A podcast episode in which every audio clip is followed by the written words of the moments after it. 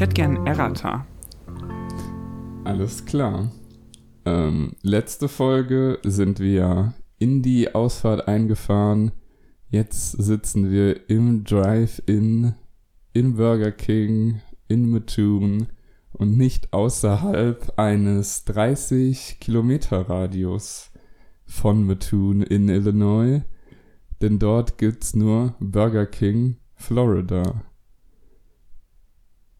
Also, es gibt einmal Burger King Mattoon in den USA und Burger King Florida. Okay. Und Burger King Florida ist die riesige weltweite Kette. Ah, okay. Die sind aus Florida. Genau. Okay.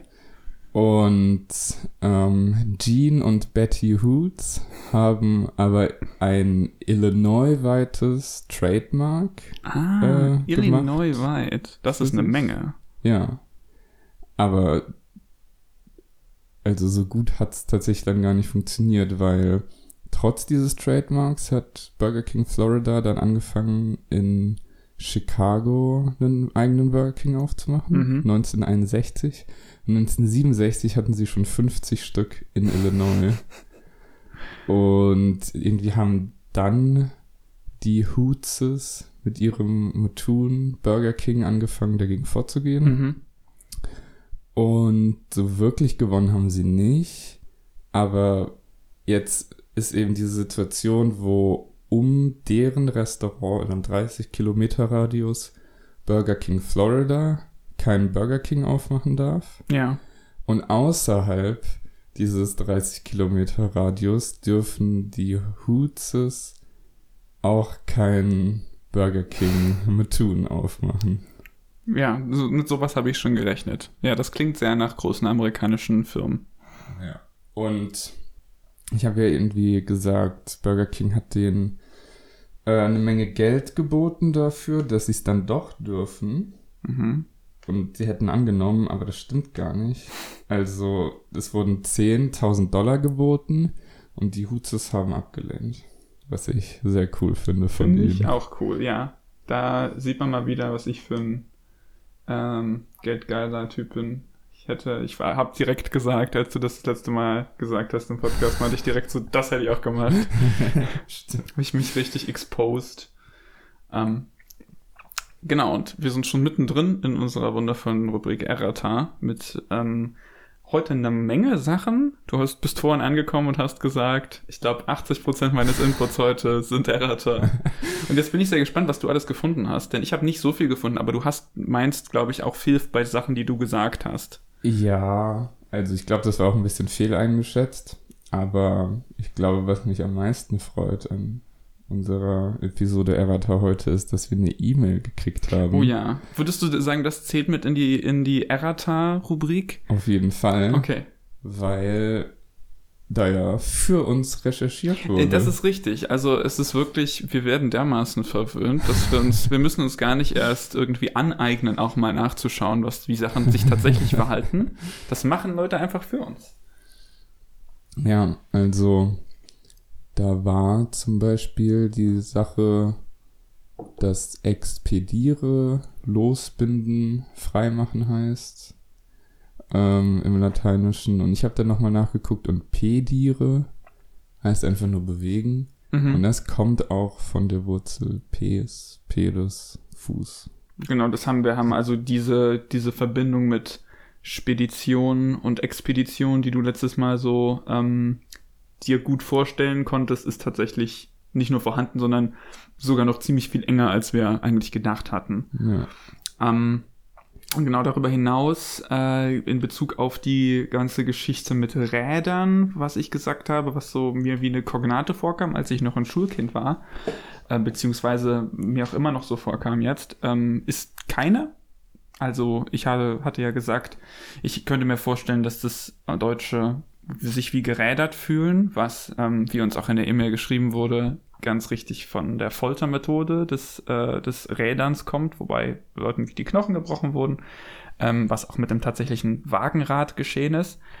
Ähm, aber das hat nichts mit dem englischen tired zu schaffen, äh, sondern das tired ist, kommt von einem anderen äh, Wort, was einfach nur, ja, auch schon ermüdet bedeutet und das hat laut Wiktionary ähm, keinen bekannten weiteren Ursprung. Also dieses, dieses, diese Wurzel, von der Tayat kommt. Woher die ursprünglich nochmal kam, ist nicht bekannt. So sieht's aus. Keine, keine Verwandtschaft dort. Danke für diese, danke für diese E-Mail. Ich nenne dich einfach mal A im Sinne unserer ähm, Abkürzung hier und auch, weil ich nicht weiß, ob du möchtest, dass wir deinen Vornamen raus in die Welt tragen. Aber vielen Dank für deine Nachforschung. Was gibt's bei dir noch? Was hast du dir noch aufgeschrieben? Ähm, also es ist nicht wirklich eine Verbesserung, aber ich dachte, es passt trotzdem gut in Errata. Wir sind ja mehrmals auf Startups gekommen Ja. und ähm, ich habe mit meiner Freundin so ein Zeitwissen, welcher Organisationstyp sind sie Okay. Quiz gemacht. Aha. Ich sehe gerade, dass das hier sogar Frage 1 ist. Ähm, ich lese einfach mal vor. Mhm. Drei Freunde haben ein Startup gegründet und stoßen darauf an. Wen verstehen sie am besten? A. Leute, ab heute sind wir unser eigener Herr, keiner kann uns mehr etwas vorschreiben. B. Wenn wir erstmal die Durststrecke hinter uns haben, geht's so richtig ab. Oder C. Ich sehe uns schon als digitale Nomaden in einem Haus am Meer. Also bei A und B denke ich mir so, okay, ja, Mhm. meinetwegen. Mhm. Aber C klingt sowas von Richtig komisch. als ob irgendwie ähm, das Schicksal die, die, Lautketten Nomade und Haushaar in unseren Podcast drücken will, no matter what. Oh. Ähm, ähm, aber ich habe gerade direkt gedacht, das zweite, ich glaube, bei dem zweiten identifiziere ich mich, erstmal Durststrecke erwarten, am Nomaden und Haus am Meer. Das Digitale digitale Nomaden. Nomaden. Was soll das heißen? Keine Ahnung. Also, Vielleicht so work from home, move wherever you want. oh, das, oh ja, das ist eine Notion, die es gibt. Richtig, dieses, ähm, es gibt, man hat nicht mehr so das, man ist nicht gebunden und vielleicht auch gerade in einem nicht gebunden sein an den, an Arbeitgeber, weil man das selber ist. Ja, klingt sehr hochtrabend und wieder sehr wie der Eindruck, den ich von Startups geschildert habe letztes Mal. Ja, ich glaube, das krasseste Beispiel von diesen digitalen Nomaden hat mir ein Freund erzählt, dass irgendwie so ein Paar, die komplett auf einem Boot leben und irgendwie immer so eine Route abfahren übers Jahr. Okay, die sind auch so self-sustaining sind. ja, dann krass. Genau. Interessant, ja.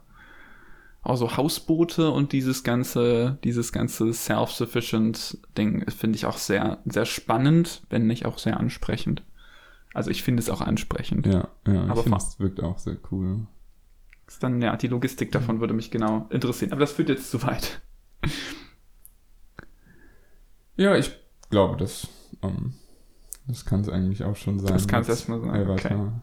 Cool, dann sind wir hiermit äh, an der Stelle fertig und können uns ein bisschen in den weiteren Feldern ähm, wälzen, die, wir, die sich vor uns ausbreiten. Ich habe ein, ein paar Themen heute, die ein bisschen mehr mit Conlanging zu tun haben. Vielleicht sollten wir mit dem Most Obvious Ding einsteigen, was ein bisschen zeitlich relevant ist auch. Ähm, vor kurzem fand die Language Creation Conference Ja. ja, statt. Äh, die LCC, was, oh, das war gut, dass mir das gerade noch einfällt, die ja dieses Jahr die DLCC war, was wieder eins von diesen Lexemen ist, die so nervig sind für Deutsche, weil sich die erste Silbe anhört wie ein definierter Artikel, also die DLCC. Mhm. Ja, ich Ähm, meine, selbst im Englischen klingt's wie ein äh, Umkehrungsverb. Die, Decompose. die LCC. ja, richtig. Genau, die ähm, LCC f- findet normalerweise natürlich nicht, also hat vorher nicht online stattgefunden, sondern auch in person oder zumindest nicht nur online, wurde auch viel gestreamt. Dieses Mal gab es das nur online ähm, und es gab einige interessante Talks, von denen ich leider nur wenige gesehen habe, aber ich dachte, wir tauschen uns vielleicht mal ein bisschen über Highlights aus, die uns aufgefallen sind, um ein bisschen an der Ader der Conling Community zu sein mit dem Podcast. Ja, es ist echt schwer. Ich hab's, glaube ich, eigentlich nur so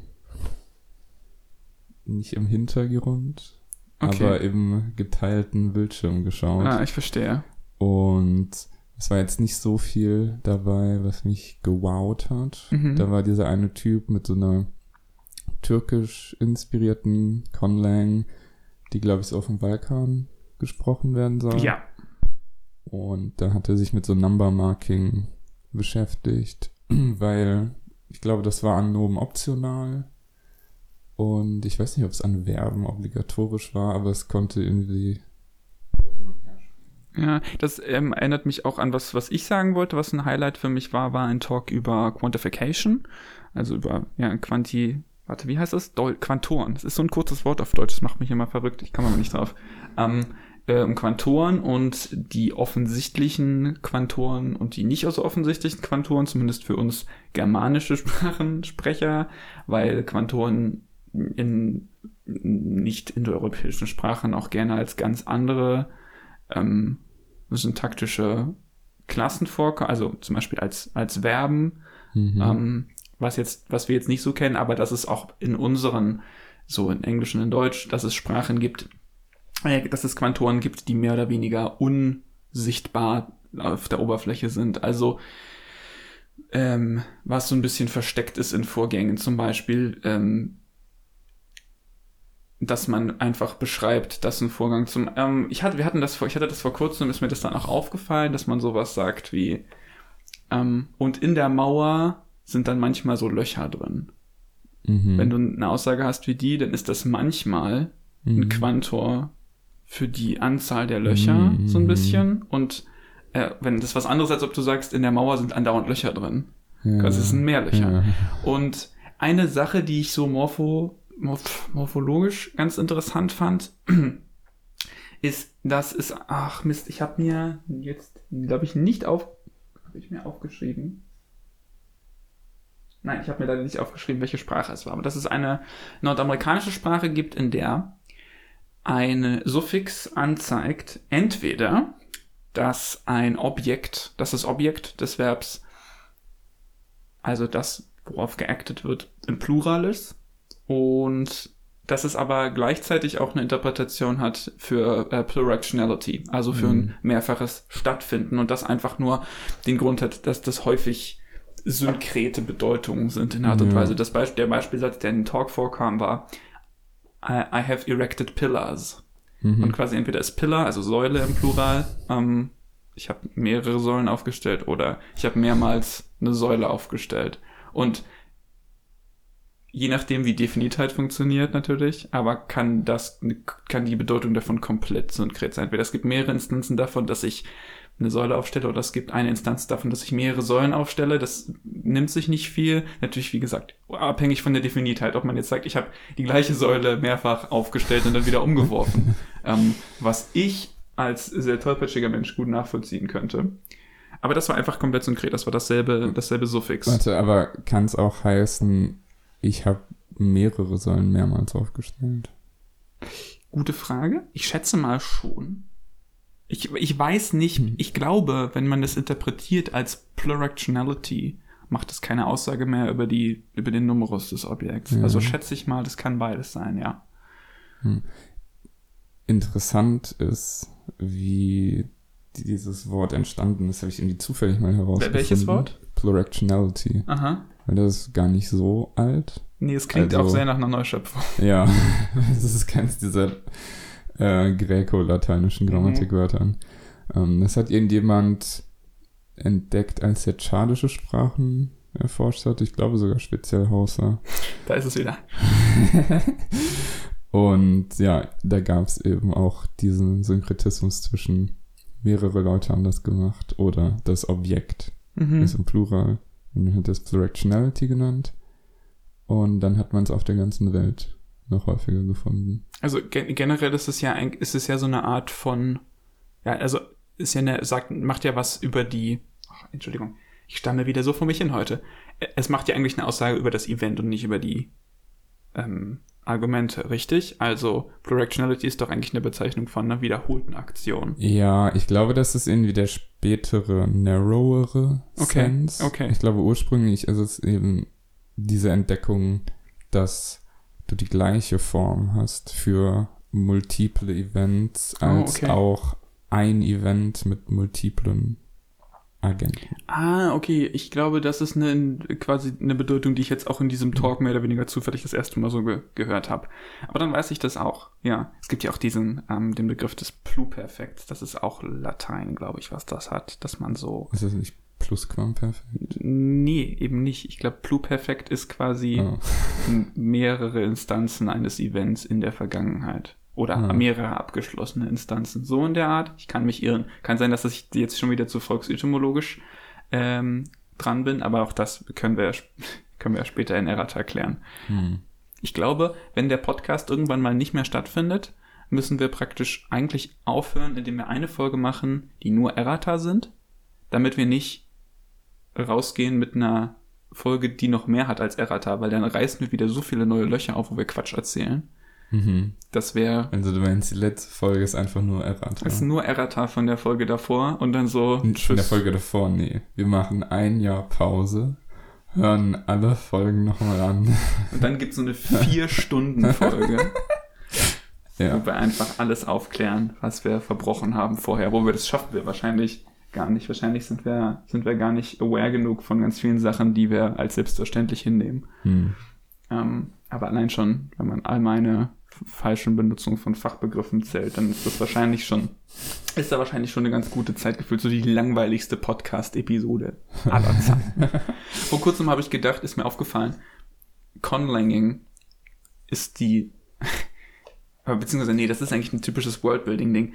So Con-Wissenschaft, Mhm. ähm, Con-Biology, Ja. zum Beispiel ja auch Con-Geography. Das sind alles so Sachen, wenn du da ganz viel drauf eingehst, so wie halt auch auf Sprachen bei Conlanging, das, es ist so eine abstruse Sache, weil für jede Person, die nicht explizit sich mit dem Thema gut auskennt oder sich stark dafür interessiert, ist es einfach die langweiligste Art von Fiktion, die du dir vorstellen kannst. Es ist so Ja. krass, der Kontrast. Du hast, es ist Fiktion, aber es ist so, so spezifisch und es hat keinen Plot.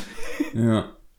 Ähm, das, ja, es ist eine interessante Art von, von Fiktion. Und wie, jetzt würde mich interessieren, wie so Deutschlehrer das einordnen. Das ist immer so dieses Prosa, Lyrik, Dramatik, wo, in welches, in Mhm. welches Feld fängt, fällt, in welches Feld fällt, äh, Con Science. Aha.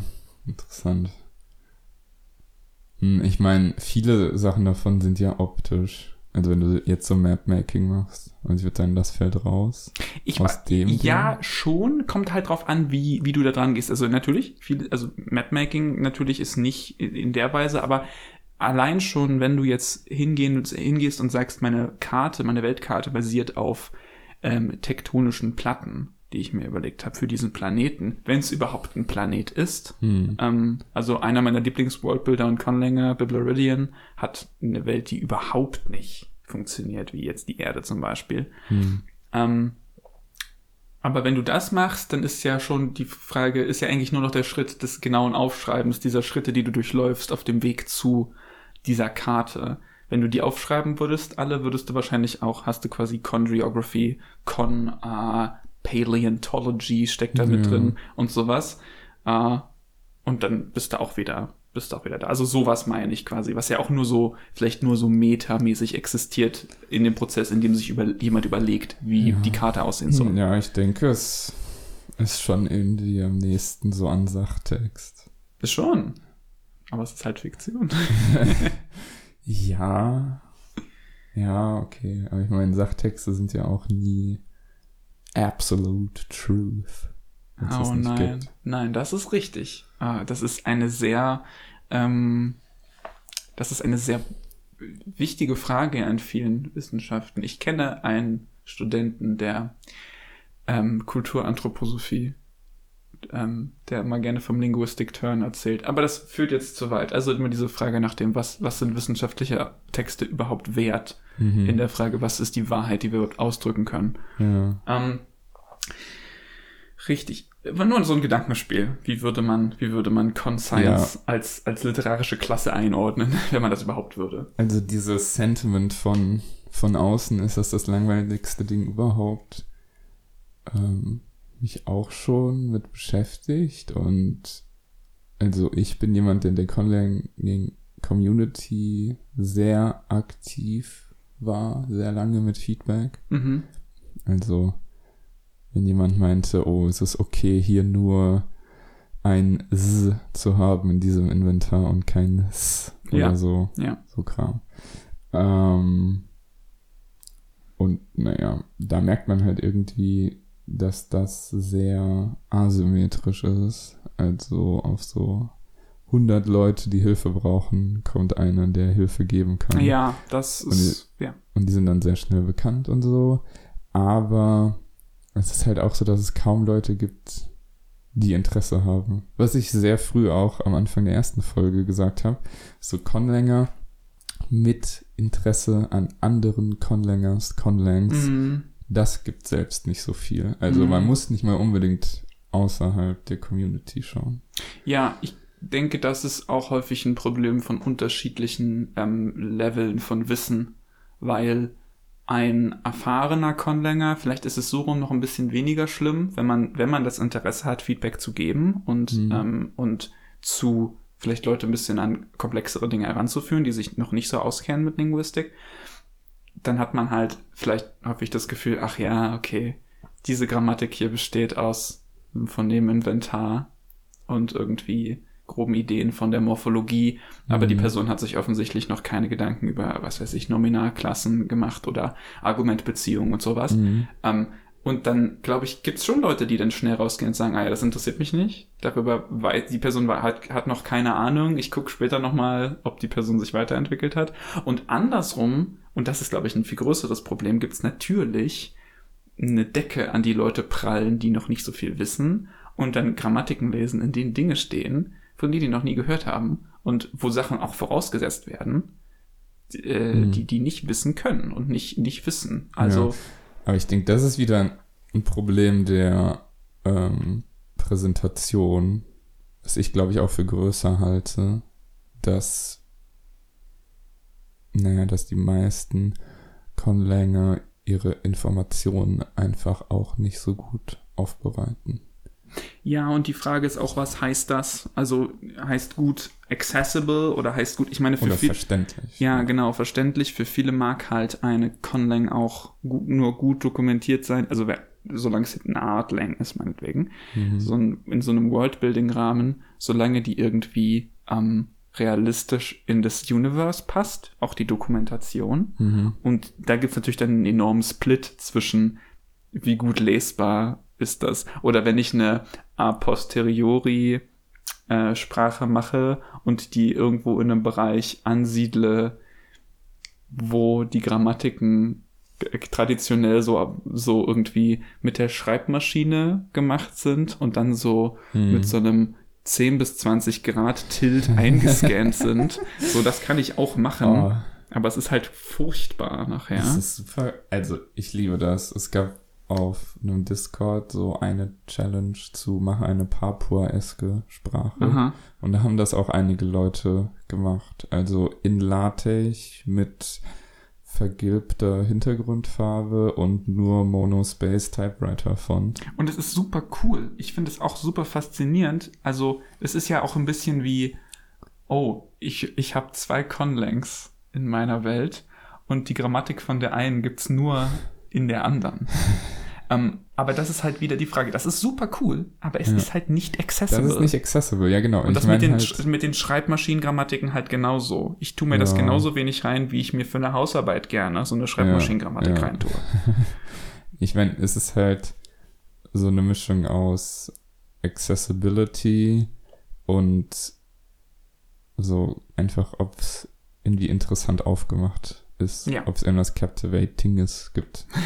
Ja. Ähm, ich kenne auch Leute, die schreiben gar keine Grammatiken, sondern nur so Reddit-Posts, die aber extrem gut sind. Ja, ja. Oder einfach so kleine In-Universe-Blips. Das ist auch Prompts, toll. Solche Sachen. Das ist auch toll. Ich habe jetzt angefangen, ich habe in letzter Zeit wieder angefangen, an einer Grammatik zu arbeiten, in der ich schon eine Weile sitze, für eine Conlang, an der selber ich jetzt eine Weile nicht gearbeitet habe, die ich einfach nur dokumentiere gerade. Ähm, und da habe ich jetzt auch angefangen, dann mir, also die Grammatik sieht ist halt richtig schön gemacht. Ich habe die in LaTeX aufgemacht und schön, sieht halt irgendwie relativ akademisch aus, so gut ich kann. Ich, ich benutze die ganzen Linguistik-Formate äh, und so. Mhm. Und dementsprechend versuche ich auch Sachen zu citen. Mhm. Und jetzt manchmal, dann schreibe ich mir halt auf, okay, hier, also ich habe jetzt quasi Con-Linguists in der Welt, Con-Verlage, ja. Con-Publications. das habe ich erst zweimal gesehen, glaube ich. Und ja, also ich finde das halt total wichtig. Ähm, also natürlich kommt es drauf an, aber das ist, das ist so ein Ding, das soll quasi eine Monography darstellen. Die basiert halt auf total viel Kram, der vorher gemacht wurde. Und es gibt den einen mhm. Phonologen, der ganz viel über die Vokalharmonie gemacht hat. Das heißt, die Sachen, die damit zu tun haben, sind von dem gesitet. Und dann gibt's das extra über Konsonanten, das ist von einem anderen gesitet. Und dann gibt's das über Präpositionen und so weiter.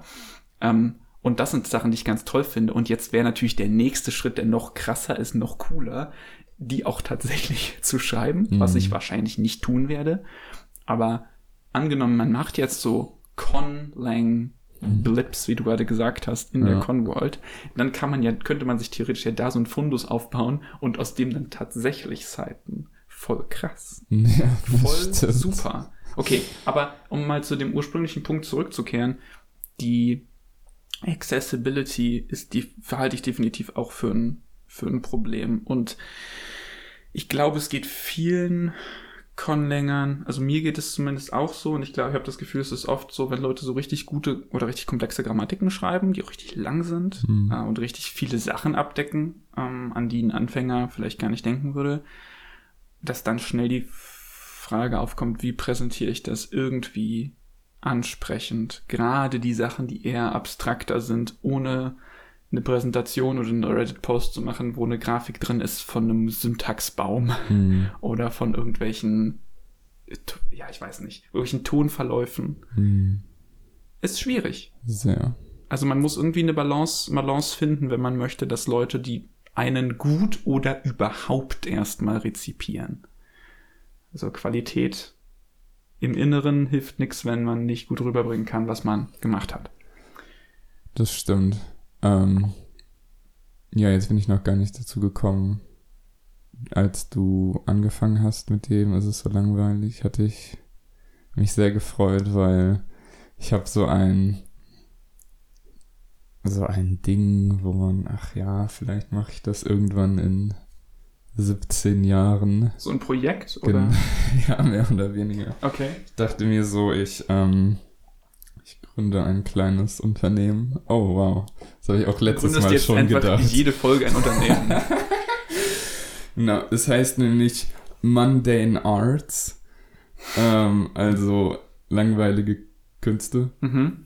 Und da wäre dann sowas wie eine sehr detaillierte Grammatik einer Sprache und ein sehr detailliertes Buch über die Leute und deren kulturelle Praktiken ja. dort und die Geografie und so weiter und aber auch ähm, die physikalischen Gesetze und die Mathematik. So, okay, aber wären das dann, äh, also ich meine, wäre die dann auch anders als die in unserer Welt in der ja. Weise? Okay. Ja, auf jeden Fall. Uff. Krass. Also aber auch nur leicht, weil ich meine, ich verstehe die Physik dieses Planetens nicht ansatzweise. Also halt, ich bin so höchstens auf dem achte Klasse Level. Ja, ich stelle mir halt auch vor, immer so, wenn Leute irgendwie was mit Physik oder so anfangen wollen, das ist halt immer, okay, wenn du irgendwelche Variablen auch nur minimal tweakst, fliegen dir halt sofort irgendwie Atome um die Ohren. Ja. Und deshalb. Es geht ja nur um die Sachen, die ich showcasen will und es ist auch nicht unbedingt so überzeugend sein. Kannst du eine, irgendwie ein Beispiel geben für eine Alteration, die du machen würdest? Ja, ich. Also es zieht sich halt so durch, dass ich Sachen mit Color Theory verflechten will. Mhm. Und auch viel mit äh, Ternary Logic. Also so eine Art Posi naja, nicht positive Ausprägung, negative Ausprägung, aber Ausprägung die Richtung, Ausprägung die Richtung mhm. und keine Ausprägung. Okay, also etwas nicht-binäres quasi. Genau. Aber auch nicht äh, sowas wie Fuzzy Logic, wo alles Gradient ist, Also Mhm. du hast nicht sowas wie minus 1, minus 0,8 und plus 0,3, Ja, okay. sondern nur 0, 1, minus 1. Mhm, mhm. Und es müssen halt auch keine Zahlen sein. Es sind nämlich Farben. und das neutrale Ding ist rot und die Ausprägungen sind gelb und blau. Und naja, also zum Beispiel, du hast von Atomen geredet. Ja. Und es gibt ja in der Chemie auch Atommodelle und du hast den Kern mit Proton und Neutron Ja. positiv geladen und dann den äußeren mit Elektronen negativ geladen. Mhm. Viel kleiner in der Masse, bla bla. Und je nachdem, wie die zusammengesetzt sind, hast du halt verschiedene Atome. Und deswegen kannst du in unserer Welt auch aus einem Atom ein anderes Atom machen, Mhm, indem du ähm, Proton oder Neutron, ich weiß nicht, wie man es macht, halt in diesen Kern zwingst. Ich glaube, du kannst aus Gold Quecksilber machen oder so. Theoretisch wahrscheinlich, ja. Also vielleicht auch praktisch. Ja. Nee, ich meine, das ist, ich, also das ist was, was praktisch passiert ist, da bin ich mir Ah, ziemlich okay, sicher. Ich okay. bin mir nicht sicher, ob es genau diese beiden Sachen waren. Ja, aber Ja. man, ja, aber man kann Elemente in andere Elemente so Genau. transformieren, ja. Ja. Und ja, meine Vorstellung ist halt eher, dass es so zwei Richtungen gibt. Ähm, die Atome, wo gelbe Teilchen um rote schwören und die, wo blaue Teilchen um rote Teilchen schwören. Klingt interessant. Klingt wieder wie so eine Verschiebung von irgendwas auf einer Achse, über die man sonst noch nicht so nachgedacht hat. Hm. Auch wieder so mega abgedreht. Äh, ich liebe es. Ich frage mich jetzt gerade, weil du vorhin das eingeleitet hast mit diesem Begriff der Mundane Arts. Mhm. Würdest du sagen, würdest du diesen Aspekt davon da rein, äh, also in, Mundane Arts hine- hineintun? Weil ich, frage mich halt, würdest du sagen, dass das anders ist als Con Science in einer anderen Disziplin? Ich würde halt sagen, das ist jetzt halt Con Nö. Physics. Also, Nö, gar nicht. Also, ja, das gehört genauso da rein. also das ist praktisch die, okay, das ist die, die, der Oberbegriff für diese, ja. für diese ja, das ist spezifischen. einfach die Antwort auf deine Frage, was ist das? Es ist das Mundane Prosa, Arts. Ist das Lyrik? Ist es Mundane Arts? Okay, gut. Das ist ein, ein sehr schöner Oberbegriff. Ich mag das sehr. Ich hoffe, den irgendwann mal in einem Fachbuch über ähm, Kunstanalyse zu lesen. Irgendwie, das klingt nach so einem richtig schönen, ähm, ja, einem richtig schönen Begriff, der in so einem Buch steht, einem Mundane Arts, die sogenannten ja, Mundane Arts. Das ge Dankeschön. gefällt mir, gefällt mir außergewöhnlich gut. In Ordnung. Jetzt haben wir über Physik geredet und ich möchte gerne von Physik auf was anderes kommen, was auch mit pH anfängt und was aber ein bisschen mehr linguistisch ist. Phonologie. ähm, hast du jetzt selber gemerkt. ähm, ja, das war eine sehr schlechte Überleitung. Ich möchte noch über eine Kleinigkeit reden, die mir aufgefallen ist. In einem anderen Podcast mal wieder. Mhm. Äh, das ist eigentlich eine ziemlich, jetzt eine sehr banale Sache für, für die hochtrabenden Sphären, in denen wir uns sonst gerne bewegen und auch jetzt gerade bewegt haben. Ist nämlich englische Phonologie. Und das ist mir aufgefallen in einem Podcast, den ich mit meiner Freundin jetzt angefangen habe. Sehr bekannter Fiction Horror Mystery Podcast, The Magnus Archives. Der spielt in London und wird von Briten auch gemacht. Und da ist mir eine besondere Art, also es scheint wie eine Epenthese vielleicht zu sein, weiß nicht, ob man das so sagen kann, nämlich so eine Rotic Linking. Ja, genau. Und zwar, was eine, was ein Phänomen ist, bei dem, ich erkläre das jetzt nochmal kurz für die Zuhörer, was ein Phänomen ist, bei dem nach bestimmten Vokalen ähm, ein R, also dieser, dieses approximatische R eingefügt wird, wenn danach noch ein Vokal folgt. Mhm. Also zum Beispiel die Vergangenheitsform des Englischen to see ist ja saw und die, das ist dieses O, ist der Vokal, nach dem das meistens oder eigentlich immer passiert. Und wenn du jetzt also zum Beispiel so eine, ähm, einen Satz hast wie I saw it, dann wird, werden bestimmte Briten das aussprechen wie I saw it. Hm. Und das ist auch, was mir aufgefallen ist, wenn du dir vorstellen kannst, dass and then I saw it ein Satz ist, der in einem Horror-Podcast relativ oft fällt. ähm, aber tatsächlich passiert das halt auch intramorphemisch. Also berühmt ist das Drawing, Oh, wow. was ähm, Okay. als relativ unprofessionell gilt. Ich habe vorhin mal Aber nachgeschaut. das sind ja zwei Morpheme. Ah. Interwort. Okay, Interwort, ja. Wobei, ich meine, Drawing ist schon auch ein Nomen, Ja, Bild. ja, das stimmt. Ähm, und Jakub Marian, ein tschechischer Linguist, schreibt auf seinem Blog, dass der dieses Linking R sozusagen ein Überbleibsel ist, ähm, beziehungsweise eine Analogie von einem ähm, R, was wirklich da war, Mhm. weil nämlich in bestimmten Dialekten ist es vielleicht heute noch so, aber auf jeden Fall in der Vergangenheit Worte, die äh, orthografisch auf O, R, E geendet haben, wie Bor oder ähm, Lore oder so, den gleichen Vokal haben, Schrägstrich hatten wie Saw Mhm. und Draw. Und sobald aber ein Vokal folgte, wie zum Beispiel Boring, Hm. ist das ja wieder aufgetaucht, weil es eben nur in der Coda nicht erschien. Und Leute haben einfach angefangen, jedes Mal, wenn ein Wort auf diesen Vokal endete, wenn dann wieder ein Vokal folgte, ein R einzufügen, egal ob der Stamm eigentlich ein R ursprünglich hatte oder nicht. Und so kommen wir auf dieses komische äh, Linking R. Davon Mhm. hatte ich noch nicht gehört vorher, kannte ich noch nicht. Ähm, und habe mich die ganze Zeit gefragt, wo es herkommt. Und ob es was rein phonologisches ist. Und nicht so richtig. Ist eben eine geschichtlich geprägte Sache. Also es ist schon was phonologisches. Es, ist, es Ja. hängt ja an diesem Vokal. Ich meine, es ist halt, ich kannte es schon und ich finde es so krass und faszinierend und ich glaube, es ist auch in irgendeiner australischen Sprache dokumentiert. Aha. Ähm, also nicht australisches Englisch, sondern Parman-Jungen irgendwas. Ähm, was soll ich sagen? Genau, was so faszinierend ist, ist, dass es was Segmentales auf so einer größeren Ebene ist, finde ich. Eben, dass es zwischen Wortgrenzen passiert Mhm. und dann aber in den Onset von dem Wort dahinter kommt. Ja. Und das halt wirklich ein volles Segment ist. Das ist spannend. Und ich frage mich, was es noch für Prozesse gibt, die auf so eine Art und Weise applizieren, alleine quasi in Mhm. Englisch. Ich kann es mir gut vorstellen, dass sowas nicht so selten ist. Mir kommt das mit der Analogie auch super naheliegend vor, dass das passiert. Ich meine, so sind ja auch ganze, also sind ja auch Morpheme, haben sich ja Morpheme verändert.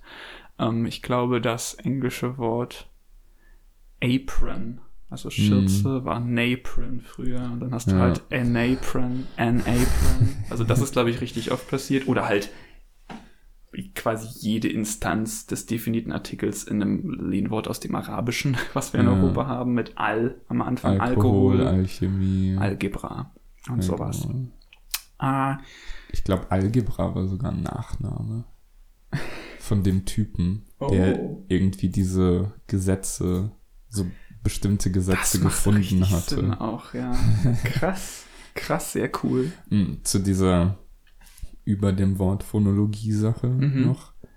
Ähm, das hatte ich nur ganz kurz mal gesehen, aber anscheinend ist das in vielen romanischen Sprachen so, dass, ähm, dass der Coda von dem Wort davor Mhm. als Onset von dem Wort danach sehr leicht so resilbifiziert wird. Also für mich kommt, kommt sofort natürlich Französisch in den Sinn. Kann sein. Ja. Mit, also wenn du sowas hast wie Mes amis. Oh ja, Und die solche. Saw. Genau. Das ist so eine Sache, ja, stimmt. Also- Aber ich glaube auch zum Beispiel Spanisch.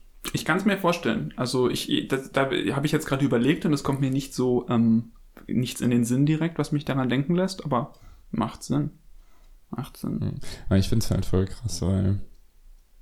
Also Französisch jetzt vielleicht nicht unbedingt, aber die anderen romanischen Sprachen sind halt schon Sprachen, wo man so denkt, ja, die haben doch äh, phonologische Wörter, die leicht auszuklamüsern sind, bestimmt.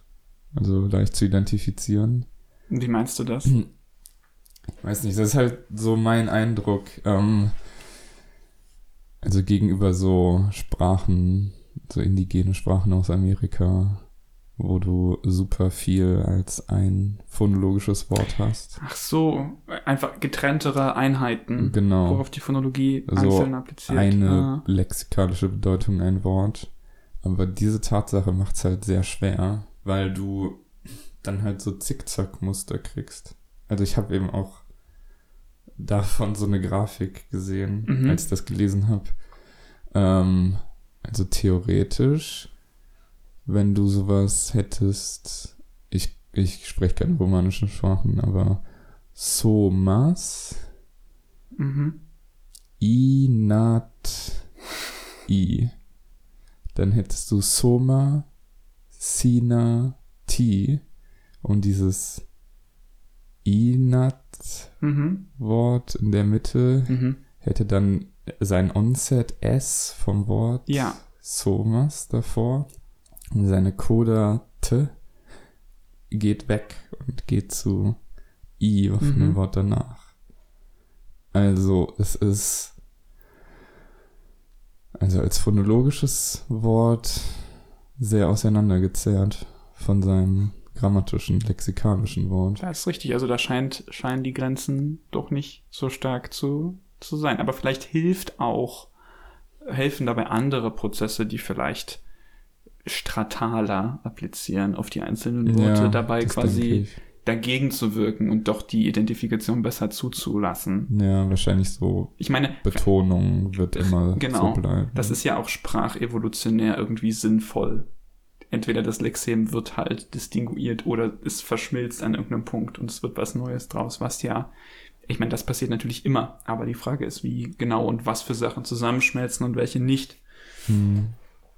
Äh, meine Freundin, um nochmal kurz auf Analogien zurückzukommen, hat vor kurzem eine großartige Analogie gemacht. Ich glaube, du warst sogar live dabei, ähm, als sie gesagt hat, ich weiß nicht mehr, was die, was der genaue Kontext war, aber sie sagte, um das abzusolvieren. Ja, genau. Und ich musste, ne, ich muss, ich habe das kurz, ich habe dann kurz gesagt, stopp oder so.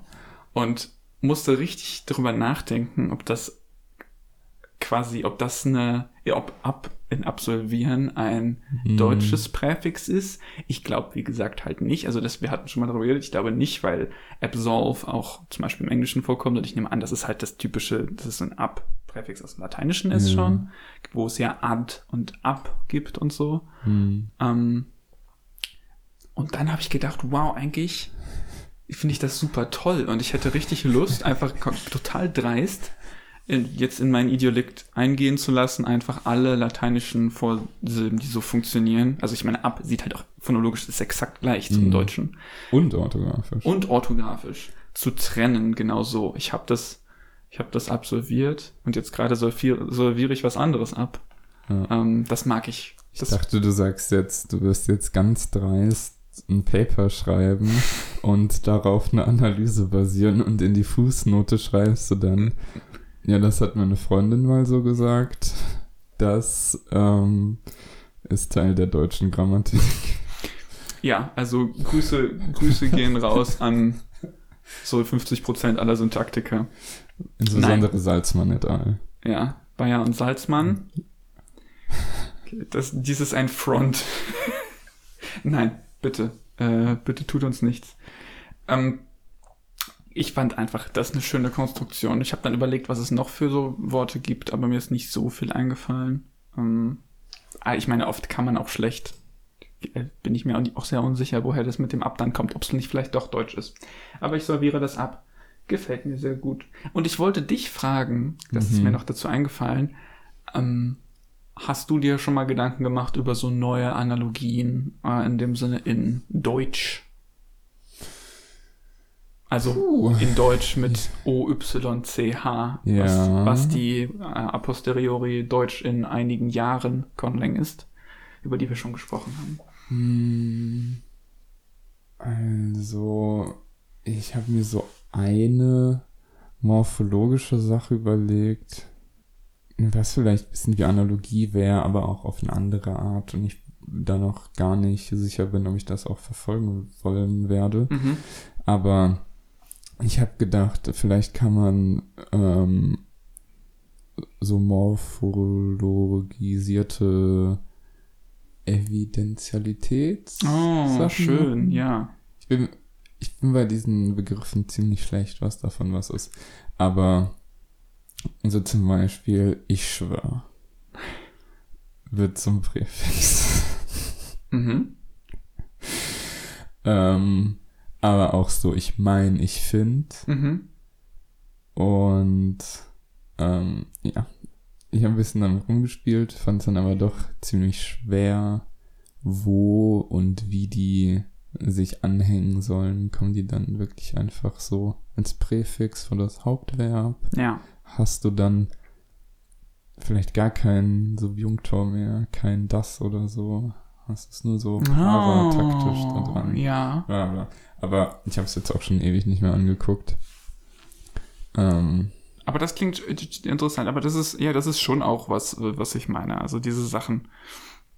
Gerade Evidentialität, darüber will ich auch, also das in Conlangs einzubauen und wie und woher es kommt, habe ich vor kurzem auch viel überlegt, weil ich äh, gerade an einer Sprache arbeite, wo ich ähm, ganz viel mit Sound Changes mache und halt nicht nur dahin, sondern andere Sprachentwicklung, wie sich Dinge von einem Stage in die andere ändern und wie ein Sprachen sich auch beeinflussen. Und da hatte ich auch, da habe ich jetzt aus bestimmten so Interjections und bestimmten Sachen, ähm,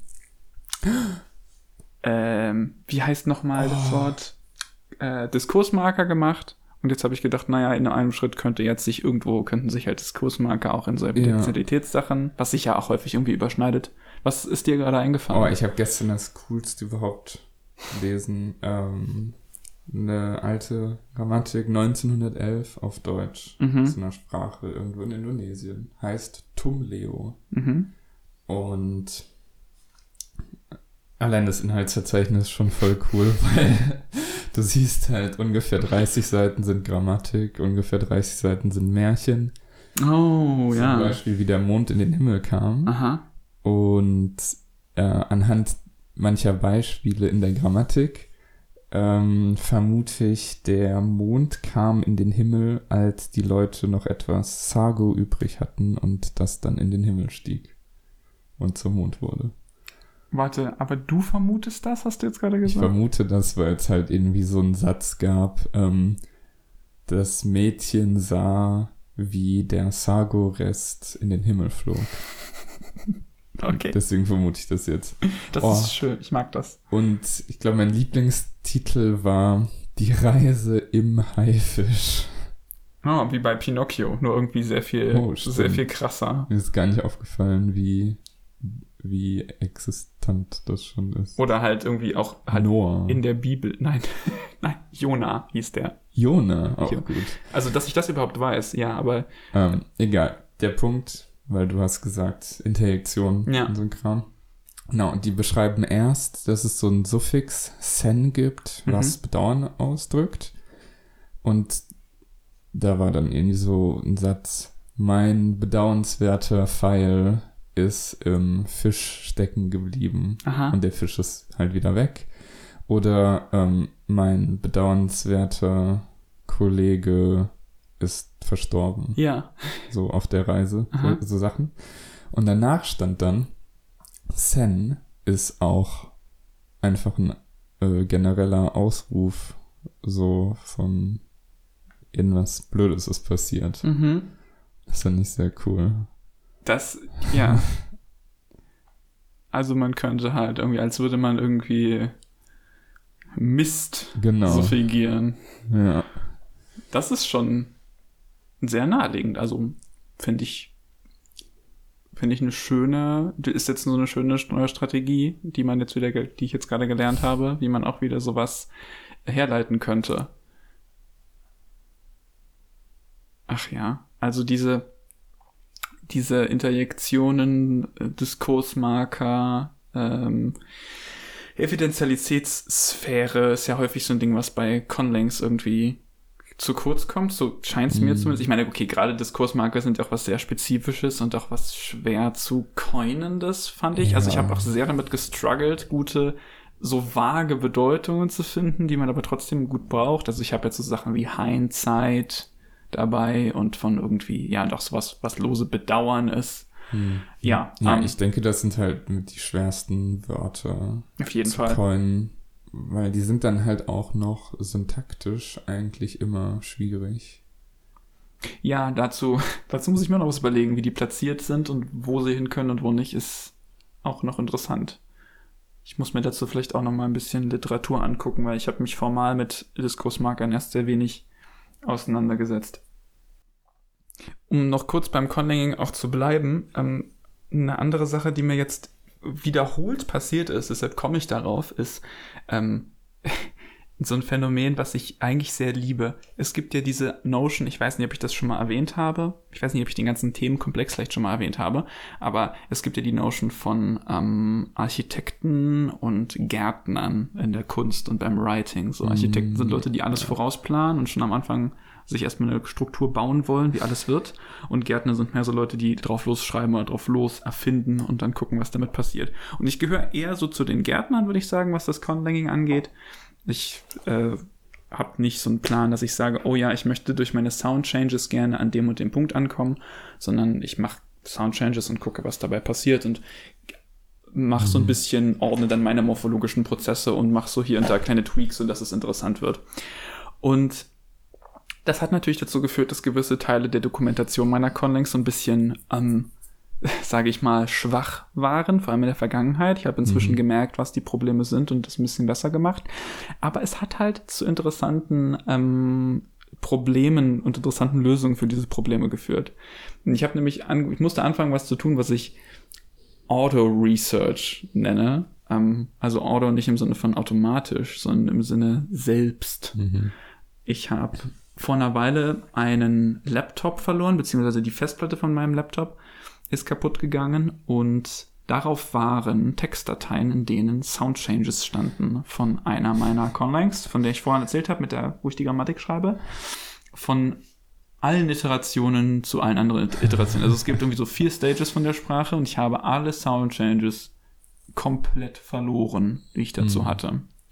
Was ärgerlich war, nicht ganz so schlimm, weil es eine Conlang war, die ich sowieso nicht mehr so aktiv verfolgt habe und diese Soundchanges sind auch nicht so gut gewesen. Ich habe aber dennoch, um weiter damit arbeiten zu können, vor allem mit den späteren Stages, ähm, angefangen, wie jemand, der eine Wortliste von einer ihm unbekannten Sprache hat, und zwar von einer früheren und einer späteren Iteration, Mhm. versucht nachzuvollziehen, was die Soundchanges sind. Quasi nach und nach zu gucken, hier, okay, wenn ich diesen Change mache, dann passiert das so und dann musste ich die Reihenfolgen umändern, dann musste ich Mhm. neue Sachen einfügen, Regeln komplexer, Regeln simpler machen. Und ich habe mich so cool gefühlt, weil das war wie so ein, ich, ich habe ich hab mir ein Con-Problem geschaffen, wo ich jetzt Con-historische Linguistik treiben muss, um diese Con-Lautwandel wiederzufinden. Das war irgendwie großartig. Und jetzt vor kurzem hatte ich es wieder, weil dadurch, dass ich meine Soundchanges so gärtnerhaft einfach appliziere und gucke, was hinten rauskommt, mache ich mir auch nicht so Listen, äh, wie es der vorhin schon mal genannte Biblaridion oft macht. Also wenn ich mir den anschaue, Mhm. wie der seine Soundchanges macht, dann schreibt er sich immer daneben, ähm, okay, und das heißt hier, das und das verschwindet ganz aus dem Inventar und das wird jetzt auf einmal so ein Allophon und dadurch Mhm. kommt das und so. Und das mache ich halt überhaupt nicht. Und als ich jetzt meine Grammatik dafür schreiben wollte, für die spä spätere Interaktion von der Sprache, musste ich halt durch die Worte durchgehen, durch die Wortliste und gucken, welche Onsets sind erlaubt, welche Codas sind erlaubt, welche Cluster sind erlaubt und anfangen darüber zu verallgemeinern. Mhm. Was im Grunde vollkommen unnötig ist, weil ich es auch schon bei der Generierung oder der, den Changes hätte beachten können. Aber es macht schon auch Spaß, es so rumzumachen. Das ist ein Aspekt von diesem Hobby, der so natürlich wirkt, dass ich noch nie darüber nachgedacht hätte, vorher das zu machen, bis es wirklich notwendig geworden ist. Ist nur so eine Anekdote, die ich mal erzählen wollte. All Research macht Spaß. Gibt einem mal eine andere Perspektive auf, auf Conlanging. Interessant. Ähm, was ich mich jetzt frage ist, weil du meintest Soundchanges, die auch gar nicht so gut waren. Ja, Wie findest du sie jetzt im Nachhinein, wo du sie neu entdeckt hast? Ja, wie gesagt, also nicht so gut. Okay. Also damals fand ich sie gut. Ich habe halt auch einfach angefangen, damals mit so ein bisschen random Zeug, was ich irgendwie gesehen hatte und Dinge, die mir selber, als ich versucht habe, die Worte auszusprechen, die dort ka- vorkamen, die mir plausibel erschienen. mhm. Ähm, es war so, dass es ja, es waren dann so Sachen wie gewisse Coda-Konsonanten sind zu Vokalen geworden, hatte man da so Diphthonge.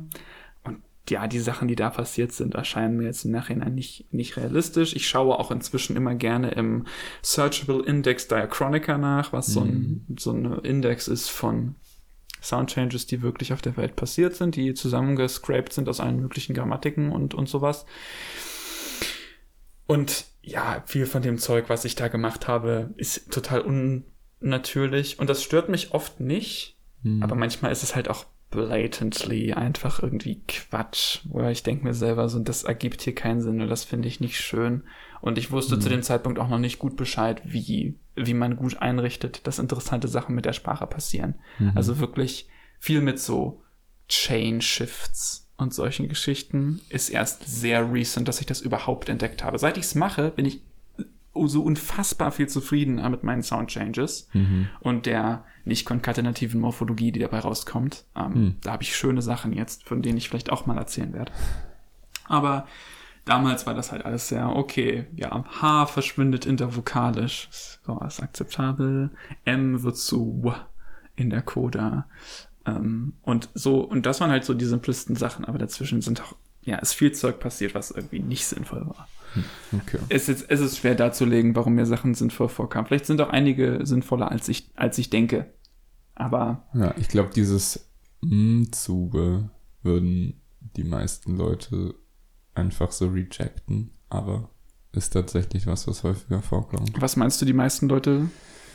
Also wen Ja, meinst also du die damit? meisten Leute, die wissen, was Soundchange ist und Mhm. was natürliche Klassen sind und so Mhm. und halt auch wissen ungefähr, was so Sachen sind, die passieren. Also das intervokalische Linischen Mhm. häufig passiert. Also dass irgendwas sonorer wird, ob es jetzt stimmhaft wird oder approximantisch oder verschwindet. Das Genau. ist auch sehr sonor. Ja, Das ist das Sonorste überhaupt. ist nicht vorhanden sein Hm. von Konsonanten.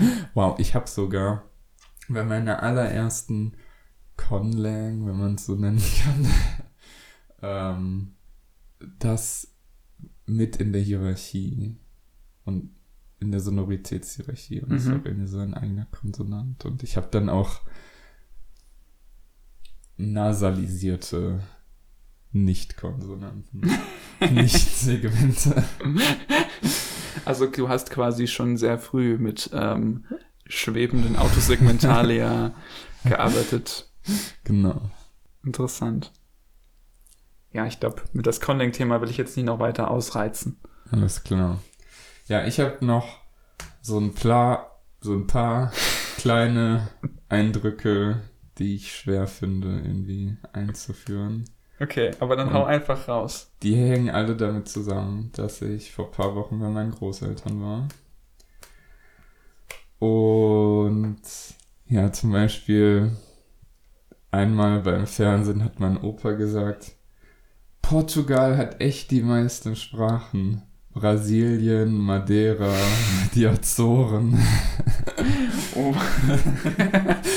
Und ich war halt so gespannt nach. Portugal hat echt die meisten Sprachen. Ja, Dachte mir so, okay, Portugiesisch, ähm, dann noch so andere galizische Dialekte. ich meine schon auch Spanisch wahrscheinlich. Ja, ja, auch Spanisch und so, bisschen so dieses Portugnol, dieses Code-Switching, Oh, ja, ja. Portugiesisch, Spanisch. Ja. aber dann waren es Staaten, in denen man Portugiesisch spricht. Was irgendwie auch ein sehr nachvollziehbarer Denkfehler ist. Mhm. Ja, es ist so eine, es wirkt wie so ein kompletter, wie so ein Switcheroo, wo man sich so, wo man ein, ein, zwei Worte vertauscht hat oder was eine Sache sagt und eine andere denkt. Hm. Hat die meisten Sprachen geprägt. Ähm, ähm, also quasi, ich meine, man kann das schon, es ist schon auf eine Weise einfach nur korrekt, dass man sagen kann, dass Portugiesisch, äh, also das brasilianische ist Portugiesisch, Azoren Portugiesisch, Portugiesisches Ja. Portugiesisch und was, was noch so, ähm, wo noch so Portugiesisch gesprochen wird, natürlich auch irgendwie unterschiedliche Sprachen man das so betrachten kann. Ob jetzt eine Sprache ein Dialekt ist, ist ja immer die Frage. Ähm, Ja, das hätte ich mir auch überlegt, aber ich glaube nicht, dass er das gemeint hat. Nee, aber Interessant. Ja. Ähm, dann eine andere Situation war, ich und meine Oma standen in der Küche. Meine Oma am Fenster und sagt, komm mal her ans Fenster. Zeigt äh, zum gegenüberliegenden Haus, so, Mhm. den Wohnungen, den Fenstern und sagt so, die Oma ist gestorben, die kleine Oma ist schon lang tot, der ist Münchner und die ist auch gestorben. Also ich weiß nicht, das ist auch für mich jetzt, also die Verbindung finde ich offensichtlich und sehr leicht zu ziehen. Ja, nämlich. Hey, naja, Leute, die irgendwie mindestens innerlich tot sind. Nein, Ähm, das, das war, das sollte keine, kein Front gegenüber allen Münchner sein. Das war nur, nur, es ist nur eine verdammt gute Vorlage für sowas. Ja, das ist einfach nur wow. Und ich, ich stand da und ich dachte, okay, jetzt kommt noch was. Aber sie hat mich einfach nur angeguckt. Und dann bin ich halt total ins Lachen ausgebrochen und habe gesagt, was? Das ist nachvollziehbar. und dann hat sie gesagt, naja, ähm, du siehst, hier gibt's eine Menge freie Wohnungen. Also wenn du fertig bist mit deinem Bachelor, kannst du ja wieder zurückziehen, direkt hier zu uns. Okay. Ich, also ich sehe, ich sehe, ähm, was, was damit gemeint war. Ich frage mich, ob das der Typ aus München ist, auch heißt, dass er nicht da ist? Oder, Ja, das ja auch ein bisschen oder wollte sie das als, war das ein extra Anreiz für dich dahin zu ziehen, weil du direkt Münchner in der Nachbarschaft hast? Warum auch immer. ja. Okay, aber, also ich, ja, die Intention ist hier ganz, ist hier ganz klar. Das klingt, Ja, ich fand den auch ganz süß. Es aber ist auch die süß. Delivery war zum Schreien. ja, das kann ich mir gut vorstellen. Und dann hatte sie irgendwie was erzählt, ähm, der NABU, der Naturschutzbund, hat irgendwie dazu aufgerufen, viele Meisenknödel aufzuhängen, weil irgendwie in der Region war es kalt, deswegen gab es in dieser Region auf einmal einen sehr großen Andrang Alles klar. von Vögeln. Ja. Und irgendwie hatten wir dann auch über Vogelhäuschen oder so gesprochen.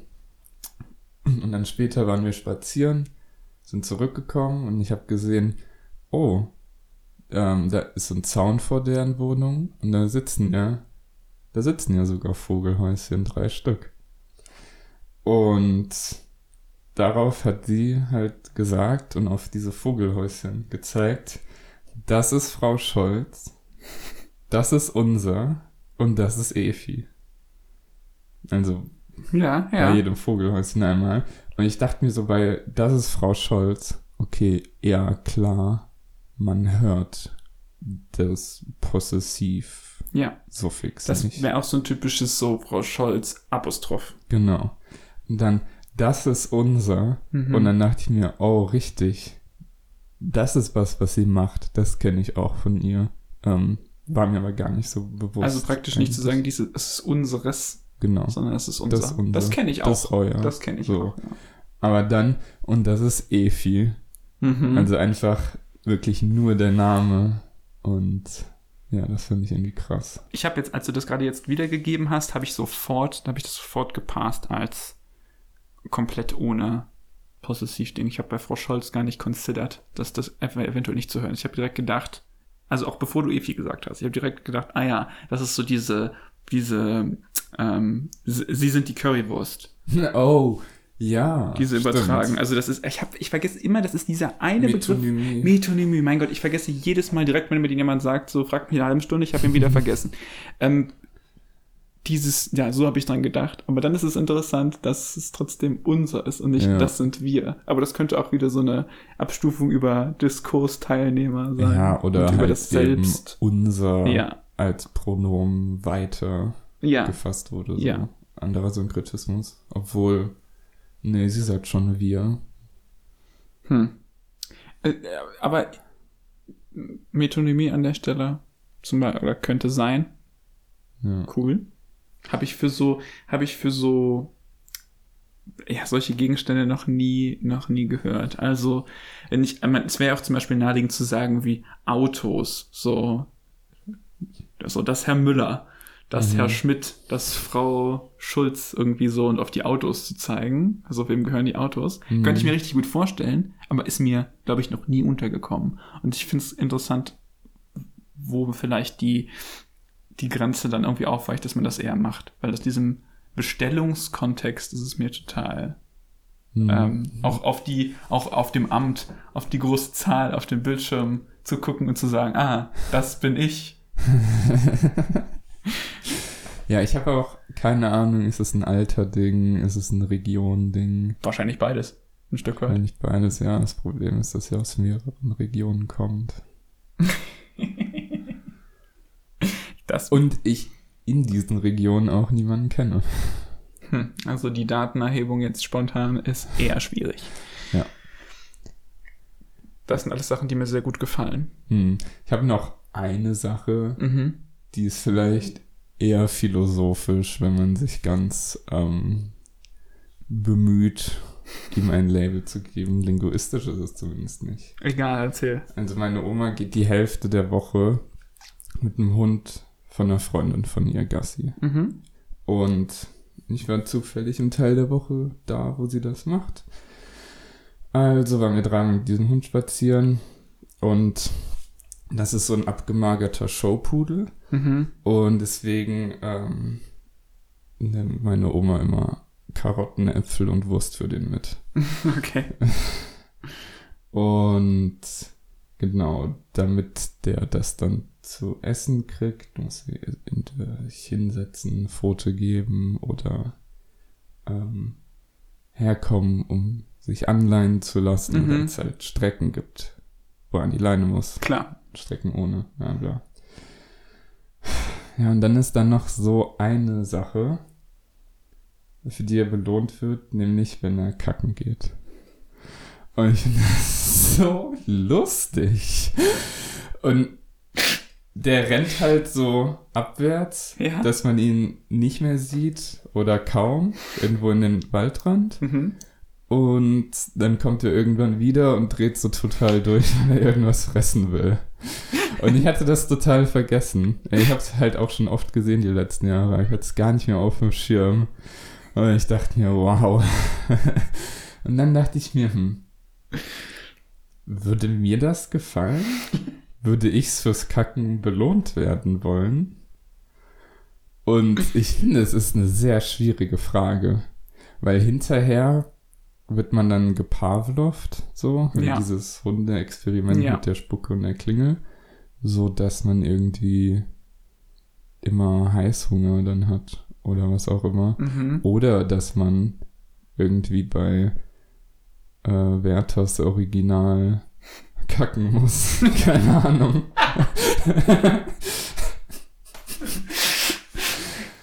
Ja, oder dass du, dass du nicht so, dass du nicht erst nichts essen kannst, bevor du nicht auf dem Klo warst. Ja, oh Gott.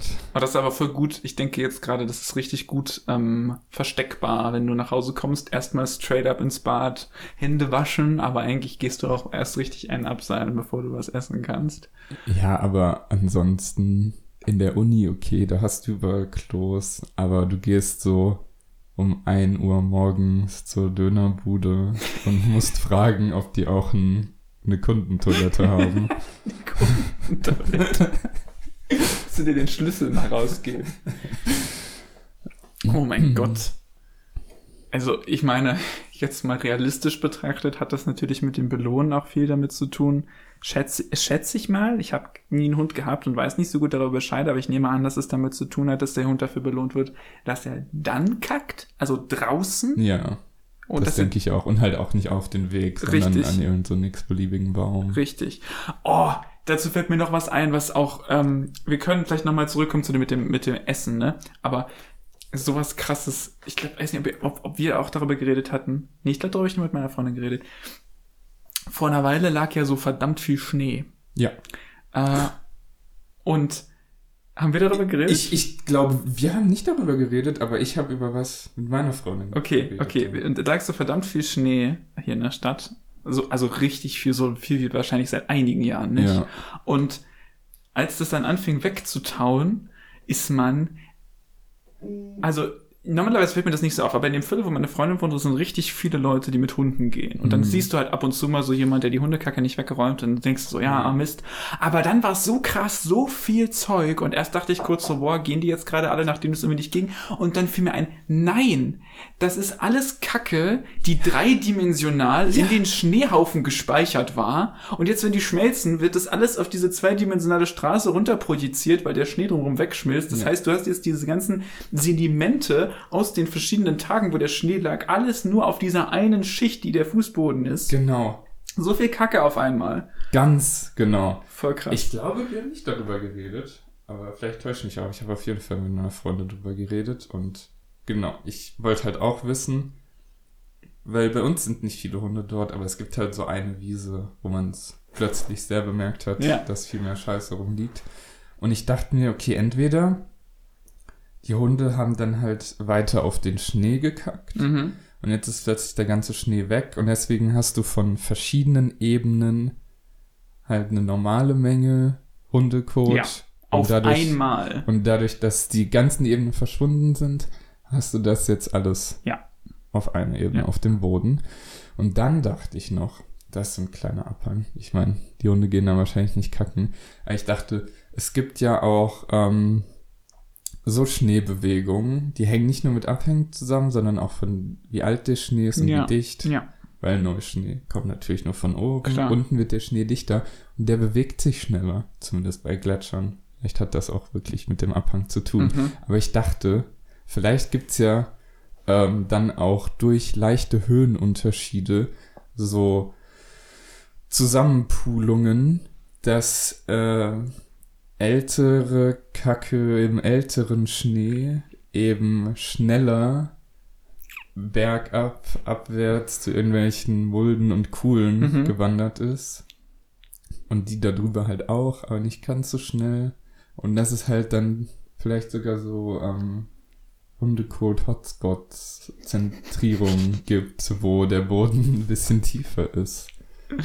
Das klingt sehr in Line mit, was ich mich noch an Sedimentbewegungen in Geografie in der siebten Klasse erinnern kann. Hm. Äh, Und ich meine, es war ja mindestens ein Monat so. Das ist ein Mit tolles Modell. Ich stelle mir richtig Schnee. vor, ich muss gerade daran denken, wie unser Lehrer mal mit uns in Geografie, als wir sowas besprochen haben, auf eine Wiese gegangen ist und wir haben so ein ein Meter tiefes Loch gegraben, um uns die Schichten Oh, dort anzugucken. Ähm, und jetzt habe ich gerade so gedacht, wenn man nicht so viel Aufwand machen will und so richtig viel Schnee liegt, kannst du Mhm. auch einfach so in den Schnee gehen, irgendwo, wo du weißt, wo viele Hunde sind und dann so mit den Kindern so, so Kinder. Und die Kacke ist jetzt eine Salzschicht und die geht hier nach unten, weil sie dichter ist als die Schicht da drüber. Hm. Und du musst gar nicht in die Erde graben, sondern kann einfach die, die äh, Ja. Hundekacke-Hotspots ähm, ist auch, abgraben. ist auch schon sehr gut visualisiert. Weil im Schnee hast du ja nicht so viel Farben, das ist alles so weiß. Ja, es und ist bisschen perfekt schmutzig eigentlich. und so. Und wenn du im Boden gräbst, ist halt irgendwie da ganz viel Erde Rotbraun. und dann irgendwie Torf und alles, Ja. genau.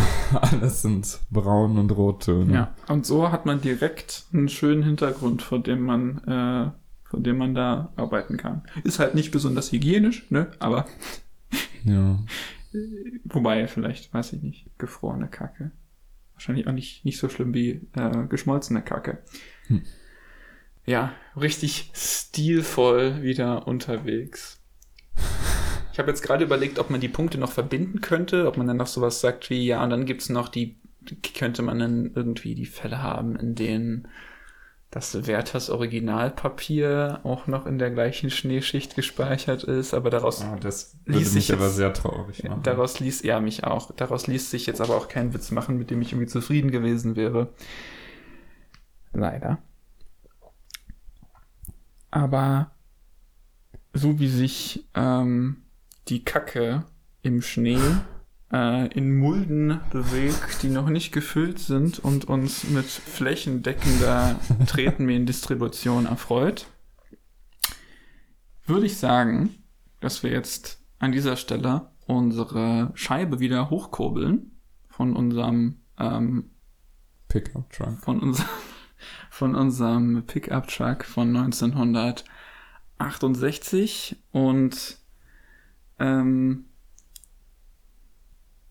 vorfahren. Nee, das macht gar keinen Sinn. Wir, wir gucken die Scheibe noch nicht hoch. Wir fahren erstmal vor zu dem anderen Fenster, holen uns unser Errata ab, dann kurbeln wir die Scheibe hoch und zimmern zurück auf den Highway Richtung Sommer. Sommer, Alter. Der Highway Richtung Sommer ist unsere neue Strecke. Bitte, das möchte ich noch nicht unerwähnt lassen. Wir haben eine E-Mail-Adresse, an die ihr uns schreiben könnt, wenn ihr Fragen oder Anmerkungen habt. Ähm, und das ist zu zweit gedacht at protonmail.com. Wir lesen eure Mails, wir versuchen auf Mails zu antworten. Im Moment ist die Anzahl noch in dem Rahmen, wo wir sie alle beantworten können. Aber wir garantieren es leider nicht. Ähm, und an der Stelle sage ich einfach Danke fürs Zuhören. Ich bin H. Ich bin es. Und wir hören uns bald wieder.